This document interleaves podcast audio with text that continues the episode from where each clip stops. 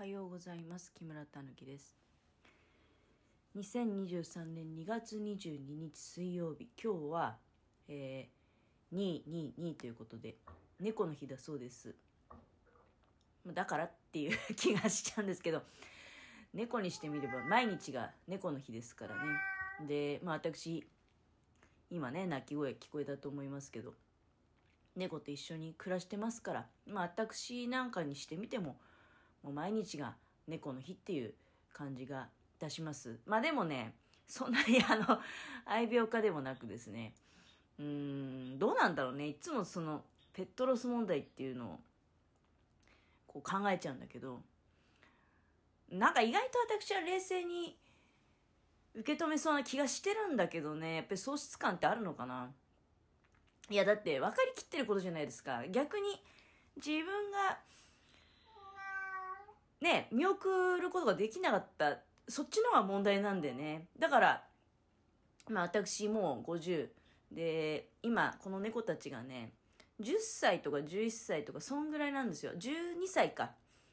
うんでまあ今の猫って長生きなんでね。まあおそらく全うしてまあ私とかがねもう60で家のものももう当然60超えてるとなるともうそっからのスタートでねもうとっても自信ないですから、まあ、最後のねあのお友達かなって思ってる。うんまあそんなにそうだねあのなんていうの最初のきっかけがもう不可抗力っていうかねえ、家のものが拾ってきちゃった。拾ってきちゃったっていうか、まあ、いつもこう毎回、もしかしたらね、この日絡みで喋ってるかもしれないけど、要は、その、多目的トイレがね、あの、あるわけですよ。で、家のものの、その、職場の敷地のところにね。で、そこに、あそこまで詳しく話したことあったっけね。そこでね、あの、捨てられてたんですよ。その多目的トイレの中にね、うん、誰でも入ることができてで多目的トイレはさ、うん、多分だけど猫の力では開けることできないよね、うん、だからまあ子猫だしねまして、うん、なのででまあ安全だよね。そっから飛び出して、例えば普通のトイレだったら隙間とかがあったりしてね、隙間からスルって抜けてっちゃったとか、あとは上から飛んで出てっちゃったとかあるかもしれないけど、多目的トイレは密室空間になりますから、まあ、だから飛び出して、例えば、あ跳ねられちゃうとかね、車に跳ねられちゃうとか、そういう心配ないよね。で、なおかつ、おそらく管理する人が必ず1日に1回はさ、見に来るわけじゃん。すっごい計算して捨てたよね。あの、まそれが最後の、のおそらくだけどね、だからやむを得ずに、えー、そこへ置いていくしかなかったと。いうふうに私は理解しました。で、それがだから最後のその人の愛情。うん、猫が必ず発見される。で、発見されるまでの間に、えー、まあ、そうだね。リスクが少ない。うん。でも、最初に発見した人がいい人でよかったよね。あ家の者が発見したってわけじゃないんですよ。その、職場の人が発見して、で、それを持ち帰ったと。ね。あの、事務所に。で、どうしようって、これ、どなたか面倒見ませんかって言っても誰も手を挙げない。じゃあ、もうこれ、もう保健所か何かに、叱るべきところにえー、言うしかないねと。いうところに家の者が出勤してでそこで出会ったと。うん、で家の者がねなんか私覚えてるんだけどあのちくわのなんか大根とかいろいろちくわとか入った煮物をねお弁当のおかずに持たせた記憶あるんですよ。でちくわをあげたらしいのね。煮物の中から。ちくわをちょっとまあ煮汁とか洗ってなるべく塩がねあの少ないようにで家のもの。ワンちゃんね実家で飼ってたから割とそのペットに対する、まあ、心得が全くないってわけじゃなくて。ではないでしろその煮物の塩気を洗ってあげたと。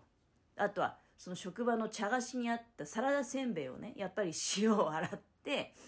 あげたと、まあ、ペットフードなかったからね。当然だってそんなの想定外の出来事だから猫が猫をねあの保護するっていうのは。そしたらねあの離れなかったらしいですね。家のものから。もうこいつについていくしかないって思ったんでしょ。で、えー、私に、うん、相談があったと。そうだよねあの頃。でも家のもの一時あの携帯持ってない時期もあった。でもあの頃はまあ持ってた。あのそうそうそう。だから電話がかかってきたの覚えてあの頃はまだスマホでもなかったんだよね。お互いにガラケーで。でちょっとねあの猫を連れてってもいいかと。もうだからダメって言えないですもんねその事情を聞いたらさ。うんまあじゃあしょうがないねって。まあうち何もいないしまあまあまあ。うん。そうねあの当時はまだ2人だけ。でまた不思議なもんでね今のこの住んでる家に引っ越して間もない頃だったのね。その前までは、まあ、アパートに住んでましたから当然猫なんか飼える環境ではないしで今のこの一軒家に自分の家に引っ越してきてでだいぶ広い家だねって2人だけだとねうん。なんていうような話をしていたらそのまあだから家が呼んだか、うん、猫がね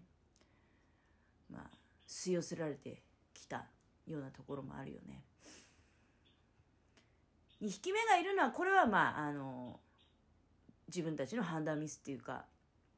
やっぱり、まあ、1匹目はだからそのチャトラの清正君っていうんだけどきよちゃんがいつもきよちゃんって呼んでるんですけどね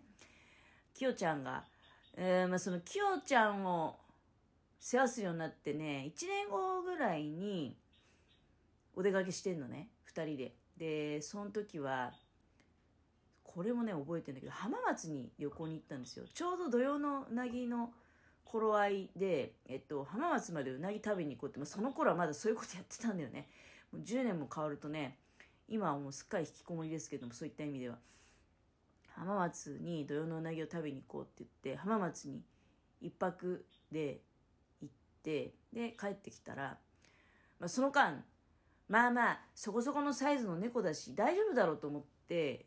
水と餌をねふんだんに用意してで家を開けたわけですよ。そしたらねあのもうすごい帰ってきた時に 大騒ぎ。どうどうしちゃったんだどうしちゃったんだって言ってね。あのなんか尻尾を震わせながらもうそしてもうものすごい勢いで玄関からもう飛び出してしまうぐらいの勢いでねニャニャ泣きながら出てきて。その様子を見てああこれまあ留守番させないわけにもいかないしと、うん、あの当時まだ私は在宅で仕事してたんですよね。だから私がまあ毎日家にいるっていう状態ではあったんだけれども。でいやいずれそうもいかなくなるし。やっぱりあの人間がいない環境にはね慣れてもらわないといけないっていうふうになった時にまあじゃあもう一匹いればいいってことって なっちゃったんだよね。うん、それがちょっともしかしたら間違いだったような気もするけどね、今思うと。で、譲渡会に行って、えー、キジトラ、影虎くんをね、うん、キジトラその、もう、パッと譲渡会で見た時に、本当は譲渡会ってね、なんか、カゴから出したりして、抱っこさせたりしたりとか NG なんだけど、っていう話なのね。うん、でそれ知らなくて、で、その、保護した人がもう、早く決まってほしい一心で、もうカゴから出してね、私に抱かせたんですよ。うん、で多分特に注意もでもねしなかったんだけどねなんか後から「あダメなんですよ」みたいなことをまあ向こうが言われてたんじゃないかなと思うんだけど何しろ私抱っこした途端に「あもうこいこいつが影虎です」っても名前も決定してたのね。影虎くんでいいんじゃないっていうふうに言ってトントン拍子でね話が決まってでお見合い期間があるんですよね。あのじゃちょっととりあえずもうその日にすぐだからじゃあとりあえずお見合いということであのもうね、うん、先住猫がいらっしゃるということであればじゃあちょっと合わせてみましょうっていう合わせました。もうその当時から猫部屋っていうのがあったんだけど猫部屋の中で合わせたら、うん、最初はちょっとねあのあーっていう感じだったんだけどその思ったほどこう2匹が喧嘩を始めちゃうっていう状態でもなくね、うん、でまあその譲渡会のスタッフの方の方が何回もそういうことを経験してるわけじゃない。これは大丈夫なんじゃないのって言ってそのまま、まあ、じゃあ何日か様子見ましょうということで何日か様子を見て1週間後ぐらいにねあの正式にじゃあうちの子になりますってことが決まったの。だけどその裏ではね京正くんはあのちょっとシャーシャー言い過ぎちゃって声が出なくなっちゃったね。だからあの喧嘩しないわけじゃないんだけどやっぱりシャーシャー言って声出なくなるっていうことはあんまり良くなかったかもなっていうのは思うわけよ。でもね不思議とあの喧嘩はしないですよ。でいや別にあの無視し合ってるってわけでもなくもう2匹がねぴったりくっついてベッドで休んでるってこともあるし基本的には仲がいい猫たちなんじゃないかなっていうふうに思ってるんですけれども。あこんな話してたら時間が来ちゃった。なんかまあ猫の日っていうことでねあの猫の話題にふさわしいあ猫の日の話題にふさわしい猫ちゃんのお話ができたかなと思いますがまあ過去配信でも多分同じような話これ何回もしてるんですけどね。まあ今日は猫の日ということで、えー、まあ、多分ね皆さんいや聞いてねっていう忘れちゃったよっていう方が大変だと思いますので。あのまあ新たな気持ちでお聞きいただけたかなと思っております。まあ、一つ言えることは、やはりですね、あの、まずは猫飼いたいって思った方、ぜひ譲渡会の方に、足を運んでみてください、